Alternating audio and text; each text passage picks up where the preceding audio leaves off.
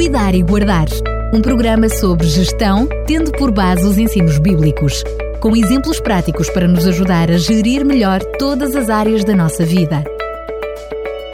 Cuidar e Guardar.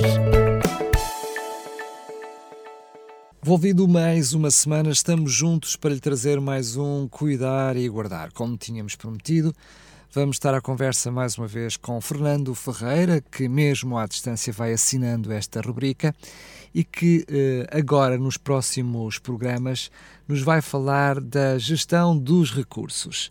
Vamos começar pelos recursos naturais para depois, no próximo programa, falarmos sobre os recursos materiais. Mas desde já começo por cumprimentar Fernando Ferreira. Bem-vindo mais uma vez. Muito obrigado. É um prazer estar mais uma vez com, convosco e com os ouvintes da RCS.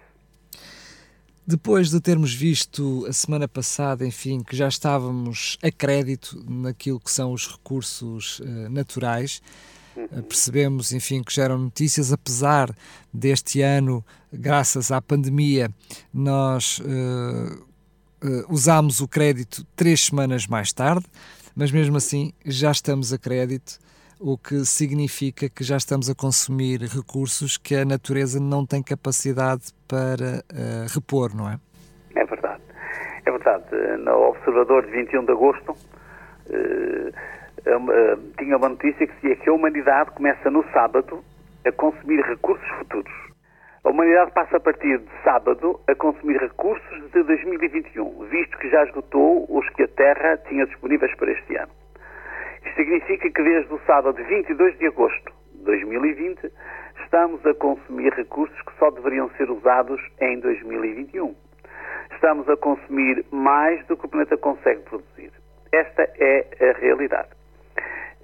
Os, recursos, os recursos naturais são os componentes materiais da paisagem geográfica, mas que ainda não tenham sofrido importantes transformações sobre a ação humana e cuja própria gênese é independente do homem mas aos quais lhe foram atribuídos historicamente valores económicos, sociais e culturais. Portanto, eh, só podem ser compreendidos a partir da relação homem-natureza.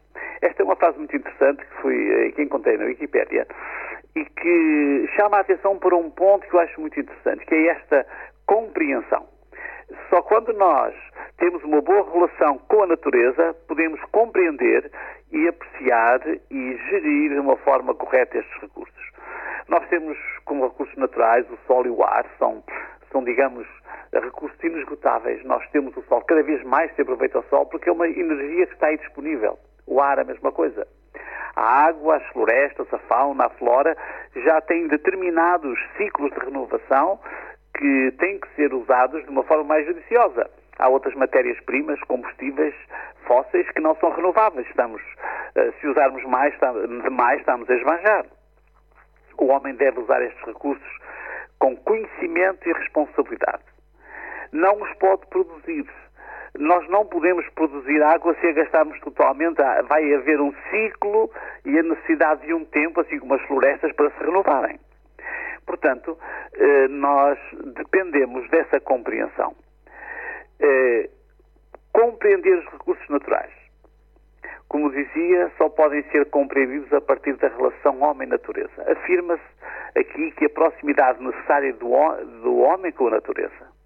No sentido bíblico, acrescenta-se mais um nível de compreensão. É tentar compreender os recursos naturais sob a perspectiva do Criador. Por outras palavras, desfrutar estes recursos a partir de uma relação amigável com o Criador. Há um texto que nós encontramos em Eclesiastes, o sábio, também conhecido o sábio, o pregador, ele diz: Tudo fez formoso em seu tempo. Também pôs o mundo no coração deles, sem que o homem possa descobrir a obra que Deus fez, desde o princípio até ao fim. Encontramos isto em Eclesiastes 3.10. Mas numa versão mais recente, esta frase é muito interessante. Diz: O homem não consegue atingir inteiramente o propósito das obras de Deus desde o princípio até o fim. E ainda busquei uma terceira versão, a Bíblia de Jerusalém, que eh, tem esta, esta tradução. Também colocou no coração ou no pensamento do homem o conjunto de tempo. Deus pôs a eternidade no, no seu coração, sem que o homem possa atinar com a obra que Deus realiza desde o princípio até ao fim. Acho muito interessante esta, esta ideia que nós encontramos aqui reproduzida três, em três formas. Sem que o homem possa descobrir a obra de Deus, o homem não pode compreender. Como diz a versão o livro, o homem não atinge com, inteiramente o propósito das obras de Deus. E então esta Bíblia de Jerusalém tem uma expressão que eu acho interessantíssima. Sem que o homem possa atinar com a obra que Deus realiza desde o princípio até ao fim. Portanto, só uma macrovisão cósmica, inspirada por Deus, poderá ajudar o homem a compreender o sentido dos magníficos recursos que a natureza nos proporciona. O Salmo 8 é um salmo muito curto, mas muito interessante. Eu vou uh, lê-lo. Diz, ó oh Senhor, Senhor nosso, quão admirável é o teu nome em toda a terra, pois puseste a tua glória sobre os céus. E mais adiante, quando vejo os teus céus, obra dos teus dedos, a lua e a estrela que preparaste, quem é o homem mortal para que te lembres dele, e o filho do homem para que o visites? Contudo, pouco menor fizeste que os anjos, e de glória e honra o coroaste. Fazes com que ele tenha domínio sobre as obras das tuas mãos, tudo puseste debaixo dos, dos seus pés. Todas as ovelhas e bois, assim como os animais do campo, as aves dos céus e os peixes do mar, e tudo que passa pelas veredas dos mares. Ó Senhor, Senhor nosso, quão admirável é o teu nome sobre toda a terra. É impressionante, é impressionante esta visão, esta perspectiva que o salmista tinha sobre os recursos naturais, sobre a natureza e o Criador. É muito curioso, se nós quisermos debruçar-nos um bocadinho sobre a adoração em Israel. Uh, havia aspectos da adoração que era uma demonstração constante e consciente da ligação entre o Criador, o homem e a natureza. Uh, vou citar dois textos muito interessantes. Em Êxodo 34 a 22. Também guardarás a festa das semanas, que é a festa das primícias, da cega do trigo, e a festa da colheita no fim do ano. No mesmo capítulo, um pouco adiante, diz: as primícias dos primeiros frutos da tua terra trarás à casa do Senhor teu Deus. Para nós, parece-nos uma coisa estranha que em, estamos num texto litúrgico e a falar das coisas da terra, dos frutos, dos cereais, dos primeiros frutos da terra. Pois, no fim do ano agrícola e perto do fim do ano civil, os israelitas eram convidados a comparecer no templo com os primeiros frutos do produto das suas colheitas. Qual era o significado pedagógico destas ofertas? Claro que Deus não precisava das ofertas, não é isso que está em causa. A terra, a vida exuberante da natureza, tudo pertence a Deus, tudo vem de Deus. Este era um aspecto importante que os israelitas procuravam, que precisavam de compreender. E estes, estes, rituais ajudavam o povo a interiorizar esses princípios. Eram ofertas de louvor e de gratidão pelas colheitas. Deus abençoava o seu povo e cada ano se repetia este dia de festa. Estas ofertas também deveriam sustentar o serviço do templo e todos quantos nele oficiavam. Faziam parte dos deveres existenciais. Já Moisés tinha escrito, logo em Levítico e Números, eh, textos como este. Fala aos filhos de Israel e diz-lhes: Quando houveres entrado na terra que vos hei de dar, e cegares a sua cega, então trareis o molho das primícias da vossa cega ao sacerdote. Levítico 23, 10. E em capítulo 27, Levítico diz mais: Também todas as dízimas do campo, da semente do campo, do fruto das árvores, são do Senhor, santas são ao Senhor.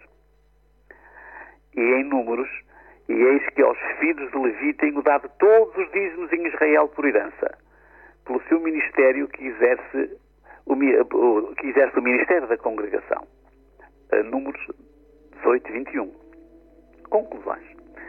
Nós percebemos que para um israelita, nos tempos bíblicos, a gestão dos recursos naturais obedecia um forte sentido de ligação, uma ligação indissociável do homem, o crente israelita, primeiro com Deus, o Criador e o doador de todas as formas de vida, e com a natureza, que era criação e dádiva de Deus.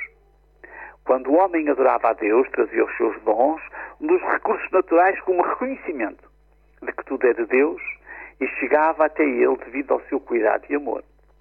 Portanto, os recursos naturais, como dizia o texto que citamos há bocadinho da Wikipédia, os recursos naturais só podem ser compreendidos a partir da relação homem-natureza. Associando a este conceito outro, conceito mais ancestral, muito mais antigo, diríamos os recursos naturais só podem bem, ser bem compreendidos a partir de duas relações. Primeira, a relação do homem com o Criador e segunda, a relação do homem com a natureza. Eh, desde as práticas bíblicas mais antigas, descobrimos uma cadeia de relações biológicas e ecológicas geradas de um verdadeiro equilíbrio ou geradoras de um verdadeiro equilíbrio existencial. Na sociedade atual, a humanidade, diríamos, estilhaçou estas relações. Não podemos ter uma existência equilibrada e satisfatória afrontando a natureza ignorando o Criador. Na gestão dos recursos naturais que tanto prezamos, também é fundamental contar e incluir essa relação essencial com o Criador. O contrário seria como comprar um carro topo de gama e logo à saída do stand rasgar o manual de instruções de utilização e ignorar completamente as revisões. Os graves problemas que enfrentamos na atualidade, a degradação do habitat, como falamos no programa, nos programas anteriores, o aumento de catástrofes, o aquecimento global e outros fenómenos naturais extremos, devem-se que o homem cometeu dois erros. Ignorou voluntariamente o Criador e as suas leis, moralmente, e as suas leis morais e ecológicas, e afastou-se da natureza, vive esbanjando os seus recursos. Precisamos mesmo de reaprender a cuidar e guardar, honrando o Criador e respeitando a natureza. Este é o desafio que vos deixamos para reflexão. Se queremos ter uma natureza equilibrada, nós precisamos ser bons gestores, bons gestores destes preciosos recursos naturais. Muito bem, Fernando Ferreira, mais uma vez, uh, de excelência, agradeço mais uma vez o seu contributo. Para no próximo programa, já tínhamos mencionado no início, vamos continuar a falar dos recursos. Agora vamos falar sobre a gestão dos recursos materiais, também bastante importante. Claro, uh, as coisas estão interligadas e às vezes é bom também percebermos a divisão entre estas, estes tipos de, de, de realidades e de grandezas que realmente preenchem a nossa vida. Muito bem, Fernando Ferreira, mais uma vez, muito obrigado. Até ao próximo programa, se muito Deus quiser. Muito obrigado e um abraço para todos. Até ao próximo, até ao próximo programa. Cuidar e Guardar um programa sobre gestão, tendo por base os ensinos bíblicos, com exemplos práticos para nos ajudar a gerir melhor todas as áreas da nossa vida. Cuidar e Guardar